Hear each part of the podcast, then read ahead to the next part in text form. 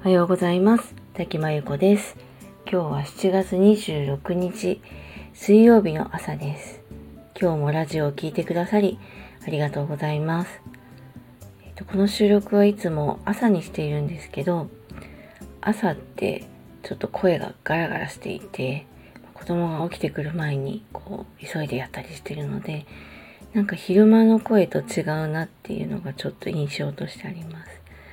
娘にあのラジオを聞かせてみたら誰って言われてママの声ってわかんないんだと思ってちょっとびっくりしたりもしました。でこのガラガラ声でお届けしますがご了承ください。えっ、ー、と今日は離婚は選択肢の一つというお話をしたいと思います。えっ、ー、と私はあの離婚をねしてるんですけど特にそうですね女性は結婚したり離婚したりで名字が変わる方が多いのでまあそういう事務的なことも含めて離婚ってすごくハードルが高いと思うんですよね。で、インターネットになんかこう旦那さんをこうちょっと文句言うようなこととか SNS とかねすごい人気があってたくさん書いたりとかあのされてる方多いと思うんで離婚したいなって考えたことある方はもういっぱいいると思うんですよ。だけど、まあ、経済的なことだったり実際まあ、仕事のことだったり何かこう実務的なことだったりね実際離婚しようと思った時にやっぱ踏み切れない人も多いと思うんですよね。でただあの今もう人生がね100年時代と言われていてまあ自分も子供はいますけど子供が巣立った後の人生もある中で本当に今のまま100歳までこのままでいいのかなって考えた時にやっぱり全然離婚を進めるわけじゃないんですけど離婚っていうのも選択肢として取れることにしておくっていうすごく大事なことだと思っていてもう言い方悪いんですけど結婚する時から、まあ、離婚しても大丈夫なようにというかあの結婚する時って多分すごい幸せな気持ちだと思うんでそんなこと考えないと思うんですけどでもいざ離婚しようと思うと離婚って準備しないとあのうまく離婚できないのであのいろんなことを準備必要ですね。あと経済的にもそうですねあの自分の仕事がちゃんとないと難しいのであの仕事はなるべく辞めないでおくとかあの何か口座は分けておくとか夫婦でなんか離婚するためのもし万が一離婚とか、まあ、例えば離婚じゃなくてもね旦那さんが亡くなったりとかしても大丈夫なように、まあ、いろんな想定をしておくっていうのが必要で何かあった時に選択肢として取れるっていうことは大事かなと思うんですよね。今離婚する人も増えていて、あの、3組に1組とか言われますけど、あの、離婚率という計算で言うと、まあ、1000人中1.5人が離婚してるっていうことなんですよね。で、件数で言うと50万件中18万件。まあ、だから、あの、多い3組に1組っていうのは50万件中18万件って話ですよね。でも1000人中1.5人っていうと多いのかなって思うし、まあ増えてはいますけど、まあ、それでも踏み切れない人も多いんだと思います。で本当にすごく大変だったので、離婚をお勧めする気はないんですけど、本当に今のままじゃダメだとか、何か変えたいと思った時に、まあ、その選択肢が選べるかどうかってすごく大きいと思うんですね。でまああの例えば夫婦でぶつかった時に当然みんながみんな離婚するわけじゃないのでいろんな選択肢取ると思うんですよね。まあ、えーと、とりあえずは我慢するとか、まあ、話し合って改善するとか別居して距離を置くとか、まあ、あと離婚に向けて話し合うとか、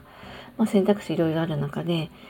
なんかもう離婚は絶対できないみたいな選択肢が取れないと結構不自由だったり、まあ、自分に有利な条件が取れなかったりするので、うん、離婚もちゃんとできるような、まあ、条件というか状態に自分をしておくって、まあ、特に女性が自分の身を守る上では大事かなと思います。だからまああの仕事も持っていた方が絶対いいと思いますしあの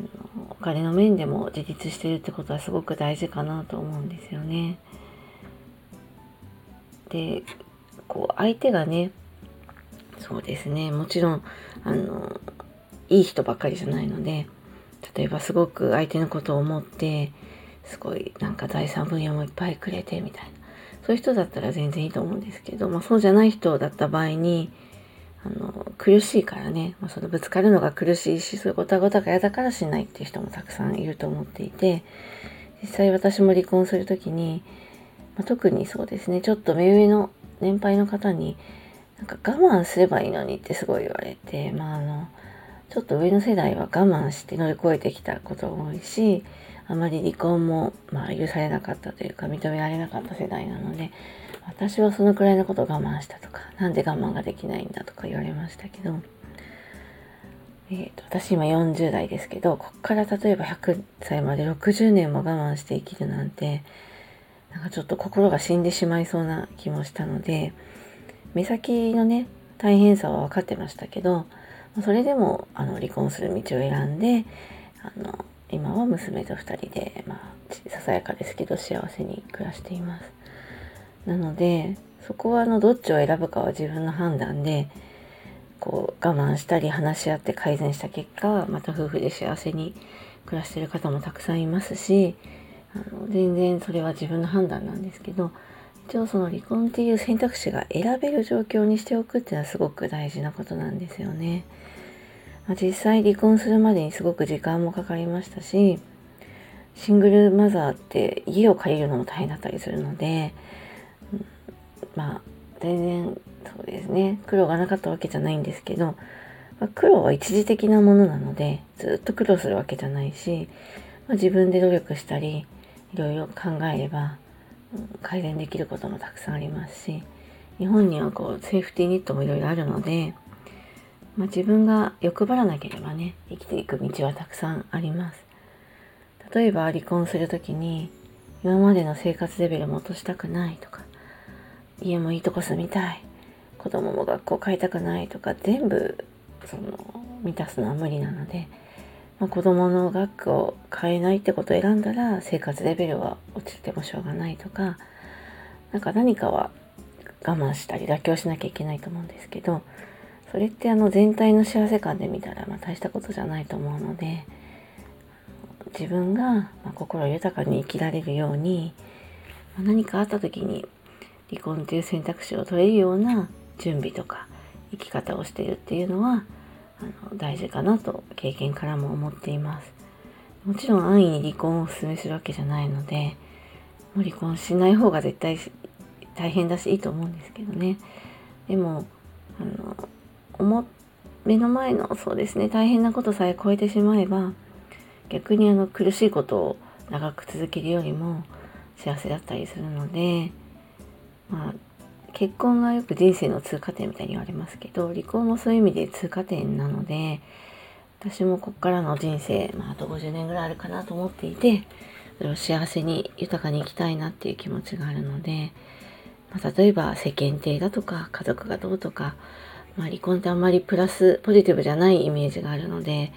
いろいろ考えるかもしれませんけどそういうの気にせずに、まあ、自分の生きたい人生を自分で選べるようにあの生きていただきたいなと思いました。今日は、えーと、離婚は人生の選択肢の一つというお話でした。でも大変すぎるのでおすすめはしませんが是非あの選択肢に入れるような準備をしておいてください。ということで今日もラジオを聴いてくださりありがとうございました。それでは失礼いたします。滝真由子でした。